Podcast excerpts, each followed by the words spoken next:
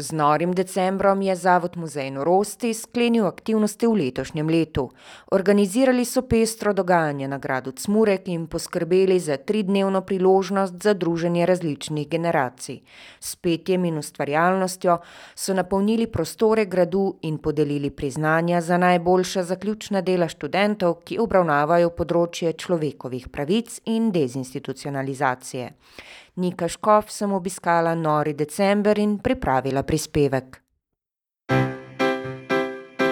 Pozdravljena Štajerska. Sobota. Sobota. Sobota. Sobot. Sobot. Lučane. Lučane. Lojčak. Lojčak. Radgona. Radgona. Radgona. Bad Radkersburg. Pozdravljena Štajerska.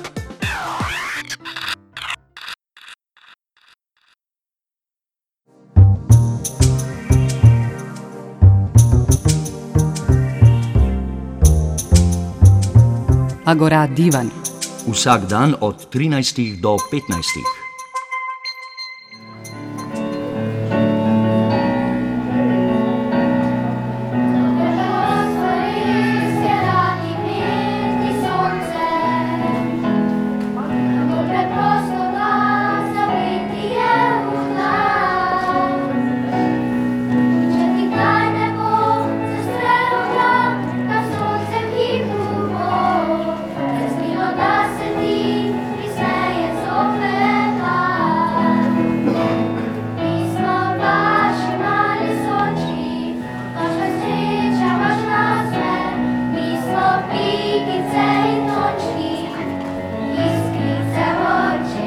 Tako so otroci s pesmijo na gradu Cmurek na norem decembru zbudili grajskega škrata Cverga, ki tam prebiva že več kot dvesto let in se vsak december prebudi iz svojega spanja, da z otroci praznuje, jih obdari in zapoje kakšno pesem.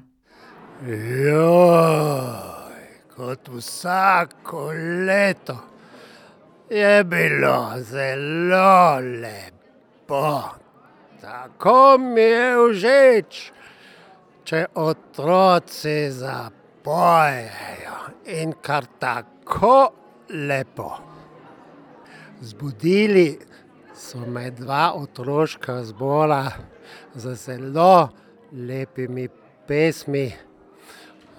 in v prvem trenutku tega sploh nisem mogel verjeti in potem sem se polagoma zbudil in sem videl, kaj se dogaja na tem dvorišču. Grad Cmurek je tvoj dom, kako dolgo že živiš tukaj in kako je življenje na gradu? V mojem, v svojem brlogu živim že od dvesto let. in v gradu Cmurek sem našel svoj dom za vedno. In zelo se že veselim naslednjega leta. Prepričan sem, da bodo otroci spet zapeli. Ponavadi, peljemo skupaj eno pesem s škratom.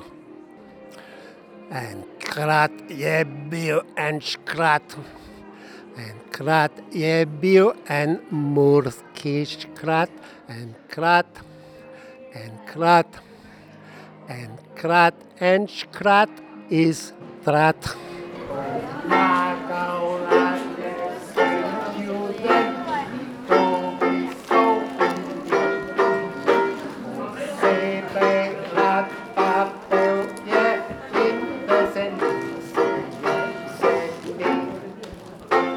bil en škrat.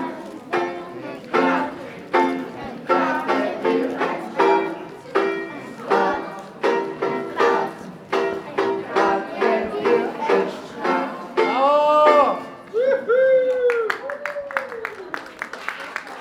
Škrat, kaj bi svetoval otrokom čez praznike, kako jih naj preživijo? Seveda jim svetujem, da pojejo samo pojejo in se veselijo, in da ostanejo zdravi. Nori december na gradu Cmurek je bil letos še posebej pester. Tradicionalno dogajanje so obogatili z novimi aktivnostmi in ga raztegnili na tri dni. Direktorica Zavoda Muzej norosti Sonja Bezjak. Ja, ko smo začeli pred desetimi leti, je nekako bila ena od, en, eden od naših ciljev tudi to, da bi organizirali dogodke, ki bi nekako zbliževali ljudi. Um, začeli smo takrat s kresnim večerom in uh, čez šest mesecev uh, je bil seveda čas za novo uh, skupnostno prireditev in rekli smo, da jo kar poimenovati Nori december. Tako da ja, v tem času okrasimo to grajsko dvorišče. Eh, že priprave, v bistvu, torej samo okraševanje, je priložnost, da se družimo, eh, da nekako se skupaj odločimo, kako bo eh, videti grad v ob tem decembrskem druženju. Potem so to dogovori s pevskimi zbori, ki pridejo nastopati. Potem je seveda ta sam dan, ko se srečamo tukaj, se pogovarjamo s sosedi, z nekdanjimi sošolci, z ljudmi, ki jih mogoče čez leto niti ne uspemo srečati, pa se tukaj um, vidimo in kajšno rečemo. Zdaj letos smo nekako obrali uh, uh, nov, bom rekla, pristop, oziroma smo se odločili, da ne bo. Um, prireditev trajala en dan, ampak smo eh, se eh, organizirali kar v treh dneh. Eh, v sredo, 13. decembra, smo imeli še zadnje vodstvo po muzeju Norosti um, po razstavah um, in sicer v slovenskem in tudi v nemškem jeziku. V nemškem jeziku je bilo še posebej pomembno, da smo to izvedli, namreč to je bila tudi priložnost, da smo predstavili prevod razstave Neskončne trate norosti v nemški jezik. Uh, prevod so pripravili uh, študentje prevajalstva iz Univerze v Gracu uh, pod mentorstvom profesorice Karin Almasi. In ja, torej v sredo 13. 13. smo naredili kot otvoritev, da me rečete, nemške, nemškega prevoda. Temu so sledili, je sledil pevski zbor in sicer kot Gabriel Kolbič iz Gorne Velike in potem še Pavlove hiše. To je bila priložnost, da se srečamo s pevci, skupaj poklepetamo in se podružimo. V petek uh, smo podelili priznanja za najboljša študentska dela, torej zaključna dela, diplome in magisterije, ki so se ukvarjali z vprašanjem človekovih pravic, institucij in pa dezinstitucionalizacije. To priznanje smo letos podelili drugič. In sicer ob svetovnem dnevu človekovih pravic, namen tega priznanja pa je, da nekako um, krepimo glas mladih, ki um, si prizadevajo za uresničevanje uh, človekovih pravic, tistih, ki so nastanjeni v zavodih za dolgotrajno oskrbo, namesto da bi se jim podpora organizirala doma, tam, kjer so nekako bliže skupnosti. Temu je sledila še zvočna improvizacija Rajka Muršiča in pa druženje v stilu nekdanjega mladinskega kluba na Tratah, ki je bil legendaren in znan po celi Sloveniji. Tako da smo se družili torej z nekdanjimi legendami iz mladinskega kluba na Tratah. No, danes uh, pa se prireditev dogaja uh, popoldan. Um, na Grajskem dvorišču so odpeli um, pevski zbori iz osnovne šole Sladki vrh in pa podružnice Velika. Potekajo uh, delavnice, ustvarjalnice za, za otroke uh, in pa tukaj na stojnicah so predstavljeni um, izdelki, raznaročna dela, kuhano vino uh, in pa pesem seveda. Zakaj ste se odločili letos na norem decembru preizkusiti nekaj novega, torej to novo obliko, raztegnili ste samo dogajanje? Ja, nekako smo ugotovili, da je grad za res lepo prizorišče in da je morda škoda, da je samo en uh, dan v decembru nekako na ogled dostopen. Uh, zato smo um, nekako podaljšali v skladu s svojimi zmogljivostmi uh, in danes torej, uh, nekako zaključujemo uh, javne dogodke za, za letošnje leto. Uh, morda še to dodam, da je otroke razveseljeval uh, škrat cvrk. Torej škrata cverga otroci prebudijo uh, po 300-letnem spancu z lepo pesmijo. Uh, in danes bo uh, škrat cverg ponovno zaspal, in tudi mi se bomo pred uh, prazniki nekako počasi poslovili in se malo tudi mi odpočili od dolgega uh, in sicer zelo uspešnega leta. Tudi obiskovalci so se strinjali, da je dogajanje na Norem decembru dobrodošel del decembrskega druženja in da so prostori gradu Cmurek kot nalašč ustvarjeni za praznično vzdušje. Ja, letos smo drugič eh, tukaj. Lani je sin nastopal, letos ščerka v eh, vrčevskem pevskem zboru. Vzdušje je super, lep je ambient. Kljub mrznemu vremenu je obisk bil a, enkraten. Nastopi so bili prečudoviti, tudi škrat je doprinesel k svojemu a, vzdušju tukaj na gradu. Otroci so zadovoljni, pečejo se vaflji, škratovi, a ne. In a, ob vročem čaju in kuhančku je vse drugače, zdaj se mi zdi toplo pri duši, a, v pričakovanju praznikov, verjetno vsem toplo pri srcu. Mi smo tu 10 km stran živimo, pa zaradi sina prišli pogledat škrata, se je skrival. Drugače pa, ja, ta predbožični čas je že zanimiv, ne? Malo pa zdaj, ko so otroci, rekel, da nima kakšne take prireditve, pa pač čas za družino, ne? Fajn, v redu. Ja. Uh, ful je fajn, da so to te um, vaflje, pa za jesti, pa fajn je toplo, se kure, pa ja. Otroci so pele, pa škrat je prišel, pa obdaroval otroke, pa se je, pa tako. Pa neke ustvarjalnice so tudi. Ustvarjalne delavnice za otroke, ki so potekale na toplem v prostorih gradu, je vodila akademska umetnica Saša Bezjak. Medtem ko so otroci ustvarjali, pa je v zadju na klavir igral tajnik zavoda Muzej Norosti in aktiven član Reinhard Padinger. V bistvu smo letos prvič poskusili, ko otroci v zborih po nastopu, da lahko pridejo pač v to ustvarjalnico, v prostor, kjer imamo pripravljenih več različnih zanimivih tehnik, ki niso čisto običajne, recimo lepljenje mozaičkov, pa marmoriranje papirja in tako naprej. Torej, vedno pri tej kreativnosti, predvsem z majhnimi otroki, se, se trudimo v tej smeri, da, da jim ponudimo nekaj nešablonskega, da bo nekaj kreativnega, da, da ni v prvi vrsti nek, zahtevana neka natančnost, da je izdelek res njihov, da naredijo vse sami. To se mi zdi najbolj dragoceno, ker v bistvu s tem razvijajo tudi motoriko, ko režejo s škarjami, pa tudi če ne izrežejo lepo.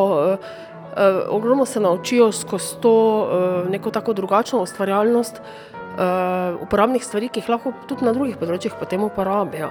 Ker večina pač na stopnji predšolskih otrok še vedno ponuja šablonizirane neke rešitve, likovne in tako naprej. Vemo, ogromno je nekih sploh okoli teh praznikov, božičnih, novoletnih okraskov, ki, ki niso unikatni, ki jih vidimo povsod enake. Naš, naš namen je pa pokazati neko drugačnost, kreativnost, ustvarjalnost in spodbuditi otroke, da, da se jim razvija domišljija s tem.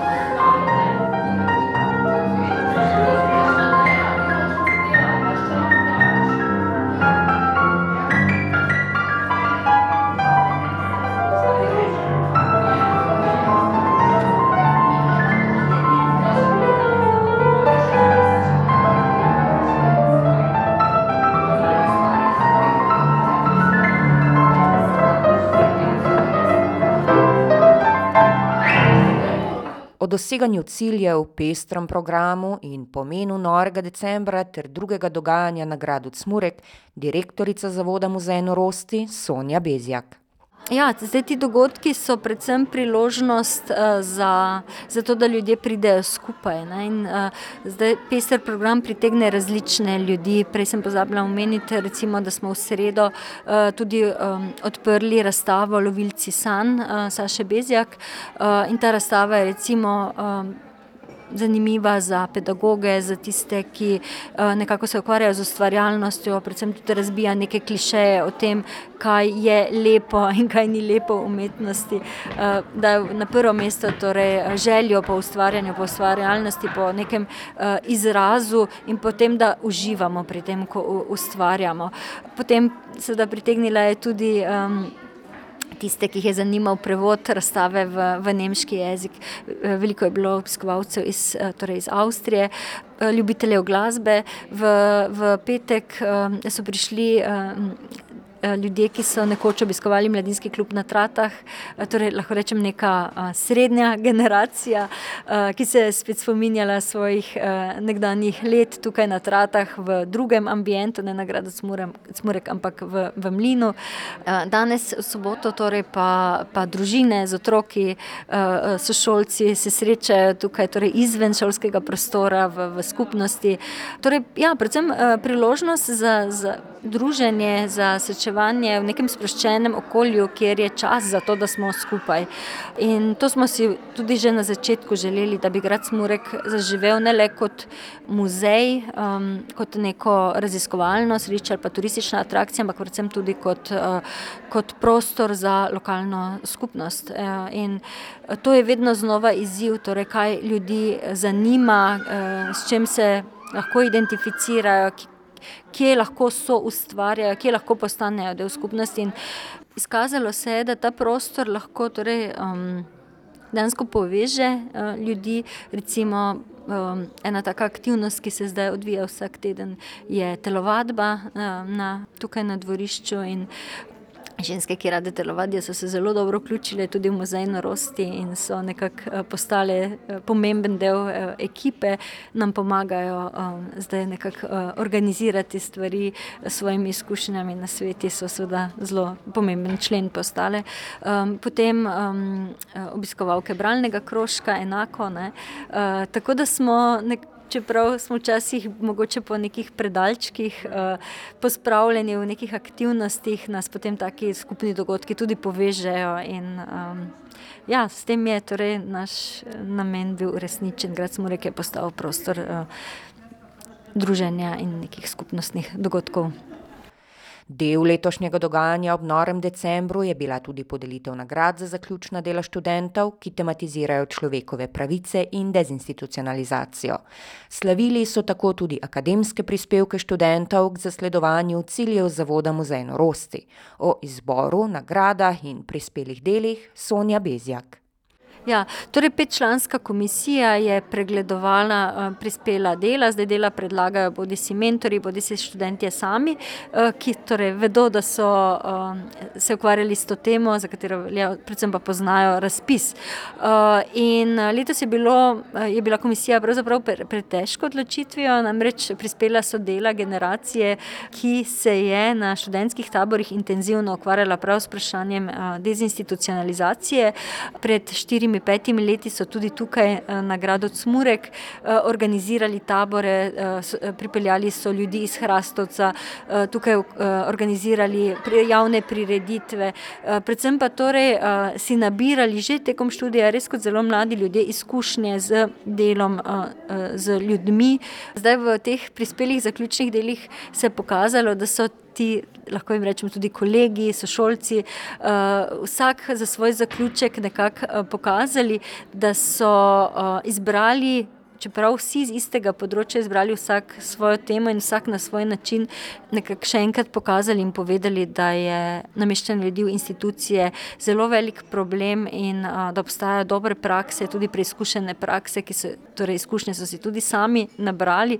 A, in a, zdelo se nam je vredno, da torej a, vsa ta dela nagradimo in to je tudi nekako nagrada tej a, generaciji, ki, ki je ne samo v Sloveniji delala v različnih zavodih, ampak so si izkušnje nabirali tudi v eh, Severni Makedoniji, v Srbiji, kamor so torej šli um, na, na študentske tabore eh, in poskušali pomagati pri preselitvi ljudi iz, iz zavodov v skupnost.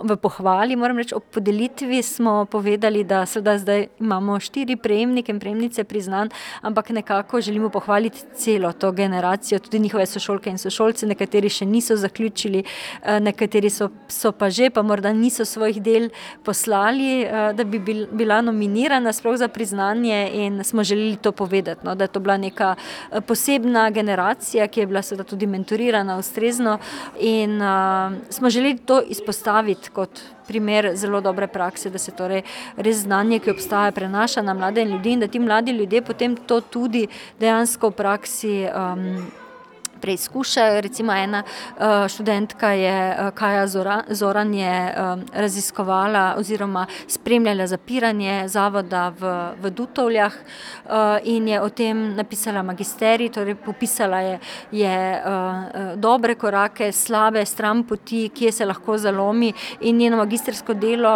bo tudi ena osnova za, za priročnik, ki bo lahko tudi drugim zavodom v, v pomoč pri razustanavljanju, namreč vemo, da Slovenija Slovenija stoji pred tem izzivom zapiranja zavodov. Katra Zajc je, eh, njeno diplomsko delo ima, nas, magistrsko delo ima naslov uh, iz institucije v skupnost. Uh, ona je opisala preselitev, torej ovire pri preselitvi enega konkretnega človeka iz, iz zavoda v skupnost. Kako težko je to, kljub temu, da veliko služb obstaja, niso prav veliko v pomoč pri taki preselitvi. In torej na nekem konkretnem praktičnem primeru primeru je spet pokazala, da je treba še kar veliko narediti um, torej pri službah, ki bi morale biti v oporo uh, ljudem. Um, Renato Švara uh, je pa v svoji magistrski nalogi predstavil uh, pripravo risoromana, uh, s katerim želi. Uh, Ozaveščati širšo javnost o tem, kaj pomeni dezinstitucionalizacija. Uh, torej, um, iz prakse je povzemal eh, resnične eh, zgodbe, izkušnje eh, in jih spletel v zelo zanimiv strip, za katerega zdaj še išče založnika in upa, da, da ga bo torej lahko izdal in bo dostopen potem tudi ljudem, ki morda nič ne vedo o dezinstitucionalizaciji, imajo pa mogoče napačna mnenja, morda celo predsotke o ljudeh, ki so v zavodih in ta risoroman, ki ga je torej v magistrskem delu pripravil nekako predstavil, bi lahko prispeval pri odpravljanju torej predsotkov in stereotipov. Joštica Futa Maček, ki je pa pripravil torej diplomsko nalogo, se pa ukvarjal s pregledom študentskih taborov in kako izkušnje iz študentskih taborov lahko uh, prispevajo torej, um, pri dezinstitucionalizaciji ne samo zavodov za dolgotrajno oskrbo, ampak konec koncev tudi pri dezinstitucionalizaciji akademskih okolij, eh, kako so hierarhični odnosi med eh, predavatelji in, eh, in študenti, lahko tudi problem, če ni recimo nekih spoštljivih odnosov in prenosa znanja v obe smeri in tako naprej. Kakšno je bilo pa preteklo leto za vas, sedaj v decembru, si ponavadi vzamemo čas, da naredimo eno bilanco, pregled leta. Kaj je tisto, na kar ste še posebej ponosni v tem letu v Zavodu Muzej Norosti? Ja, vsekakor bi izpostavila, um, da smo bili zelo veseli um, Valvazorjevega eh, priznanja oziroma odličja za leto 2022, ki nam ga je podelilo Slovensko muzejsko društvo eh, in sicer za eh, razstavo Neskončne trate norosti oziroma nasploh za ukvarjanje z težavno dediščino oziroma z interpretacijo težavne dediščine. Podelitev je bila v Narodni galeriji v Ljubljani in zdaj kot direktorica sem v bistvu izjemno ponosna na, na ekipo, da nekako smo zmogli praktično sami prostovoljci um, pokazati, da se na tako veliki infrastrukturi, ki obsega kar 4000 kvadratnih metrov, da zares veliko narediti, če le imaš uh, voljo in jasno zastavljene cilje in ob tem zelo malo podpore z javnih um, sredstev, bi rekla, ali pa skoraj nič. Uh, je pa izjemno pomembno tudi to, da smo vse skozi uh, bili podprti strani različnih strokovnjakov in strokovnjakin, ki so nekako verjeli v to, da delamo v pravo smer in so nam tudi izdatno pomagali uh, po svojih. Močeh. Potem, um, seveda, deseta obletnica je bila letos nek osrednji dogodek ob kresnici uh, junija in um, V tej priložnosti smo organizirali okroglo mizo na temo torej, sodelovanja pri oživljanju, oživljanju kulturne dediščine. Takrat se je zbralo tudi, bom rekla, ugledno omizje, ki je nekako potrdilo, da se tukaj razvija neki nov model, neki nov pristop k oživljanju kulturne dediščine oziroma uporabi kulturne dediščine za namene, ki so v podporo uresničevanju človekovim pravicam.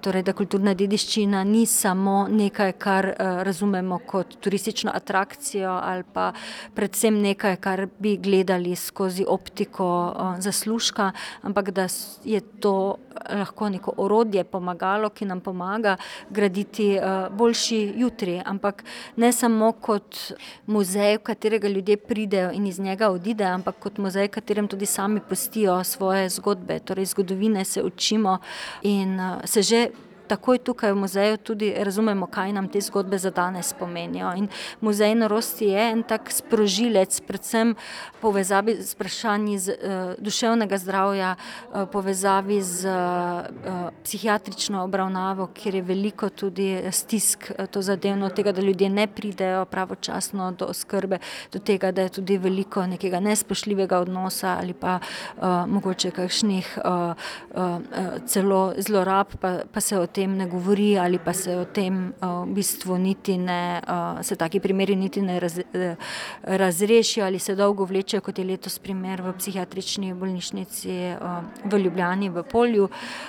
Skratka, to je muzej torej, ki je zelo angažiran in se, in se odziva na današnje probleme. Kot si omenila, Sonja Bezjak, ste z norim decembrom sklenili pestro, bogato, uspešno leto. Kaj je tisto, kar bi želeli predati poslušalcem, svojim podpornikom, članom, sodelavcem še v teh zadnjih dneh decembra? Ja, predvsem bi rada rekla, da je res zelo pomembno, da ljudje poznamo okolje, v katerem živimo, pa naj se sliši še tako banalno, ampak izkušnje kažejo, da ljudje ne vemo, kje so črpališča pitne vode, od kod priteče voda, ki jo pijemo iz naše pipe.